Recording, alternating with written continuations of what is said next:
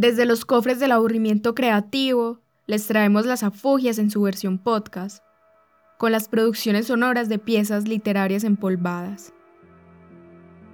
Para la figura 6 llega Simone Weil, filósofa francesa nacida en París en 1909, apodada por un diario local como la Virgen Roja, por su particular combinación de preocupaciones sobre la situación social y la pureza y la verdad que perseguía desde su ejercicio filosófico. De cuerpo frágil, Veil dejó, entre muchas otras cosas, una obra política con proyección, comprometida con la clase obrera, pensada con las manos, es decir, vivida, comprendida y escrita desde adentro, desde las vísceras. Esperamos que la pureza casi mística de este ensayo llegue a sus horas y se extienda prolongadamente cualquiera que sea el día. Desapego.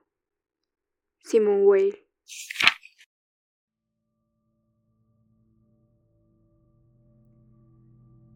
Para lograr el desapego total no basta con la desgracia.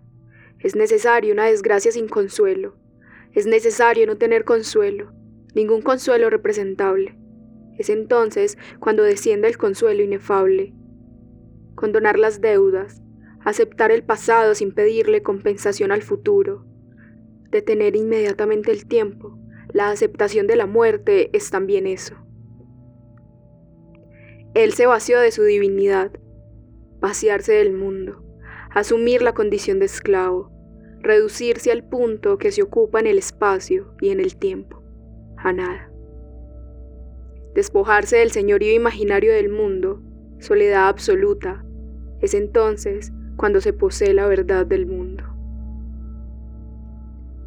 Dos maneras de renunciar a los bienes materiales, privarse de ellos en aras de un bien espiritual, concebirlos y tenerlos por condiciones de bienes espirituales.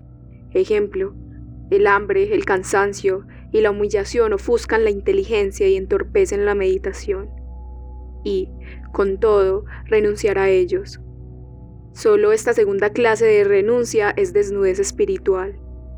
Es más, los bienes materiales apenas serían peligrosos si aparecieran solos y no vinculados a bienes espirituales.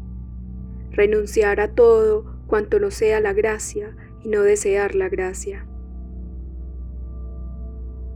La extinción del deseo, budismo, o el desapego, o el amor fati, o el deseo de bien absoluto es siempre lo mismo vaciar el deseo, la finalidad, de todo contenido, desear en vacío, desear sin anhelo. Separar nuestro deseo de todos los bienes y esperar.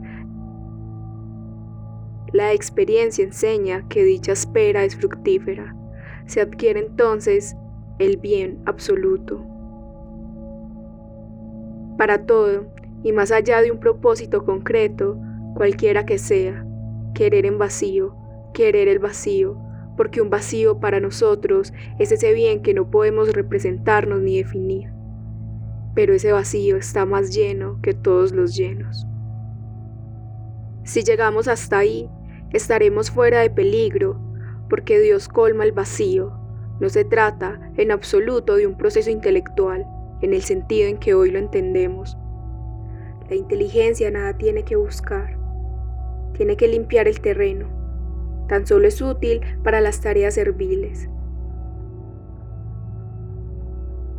El bien es para nosotros una nada, puesto que ninguna cosa es buena, pero esa nada no es irreal. Comparado con ella, todo cuanto existe es irreal. Rechazar las creencias colmadoras de vacíos que endulzan las amarguras.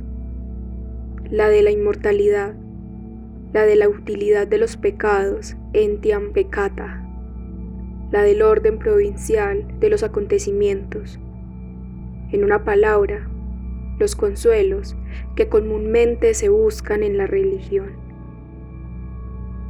Amar a Dios a través de la destrucción de Troya y de Cartago y sin consuelo. El amor no es consuelo, es luz. La realidad del mundo la hacemos nosotros con nuestro apego. Es la realidad del yo trasladada para nosotros a las cosas. en modo alguno es la realidad exterior.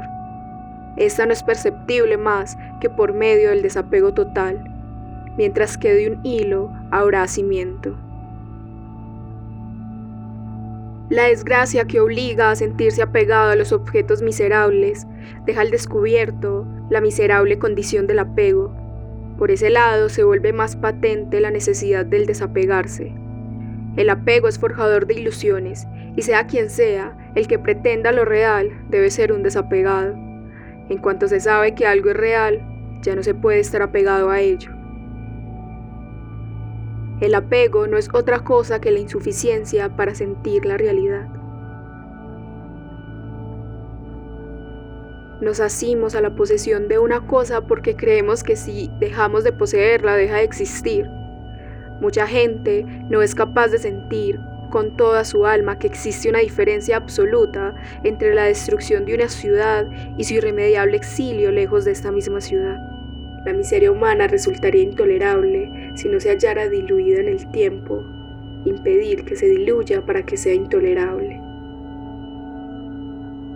Y así que se hubieran saciado de lágrimas, Iliada, un medio más de hacer soportable el peor de los sufrimientos, para no tener que ser consolado, no llorar.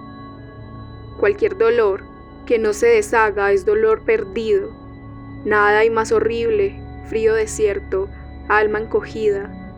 Ovidio, esclavos de Plauto. No pensar nunca en algo o alguien a quien se ama y no se tiene a la vista sin imaginar que tal vez ese algo esté destruido o tal vez ese alguien esté muerto. Y que ese pensamiento no disuelva el sentimiento de la realidad, sino que lo hace más intenso. Cada vez que se dice hágase tu voluntad, representarse todas las desgracias posibles en su conjunto. Dos maneras de matarse, suicidio y desapego. Matar con el pensamiento todo cuanto se ama, única manera de morir, pero solo lo que se ama. Quien no odia a su padre ya a su madre, aunque amad a vuestros enemigos. No desear que lo que se ama sea inmortal.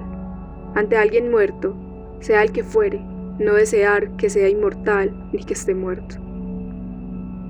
El avaro, por ansias de su tesoro, se priva de él. Si se puede poner todo el bien de uno en algo que se esconde en la tierra, ¿por qué no en Dios? Pero cuando Dios llega a estar tan lleno de significación como el tesoro para el avaro, repetirse intensamente que no existe, advertir que se le ama aunque no exista. Él es quien, mediante la noche oscura, se retira para no ser amado como el tesoro por el ávaro. Electra llorando a Orestes muerto. Si se ama a Dios pensando que no existe, Él hará manifiesta su existencia.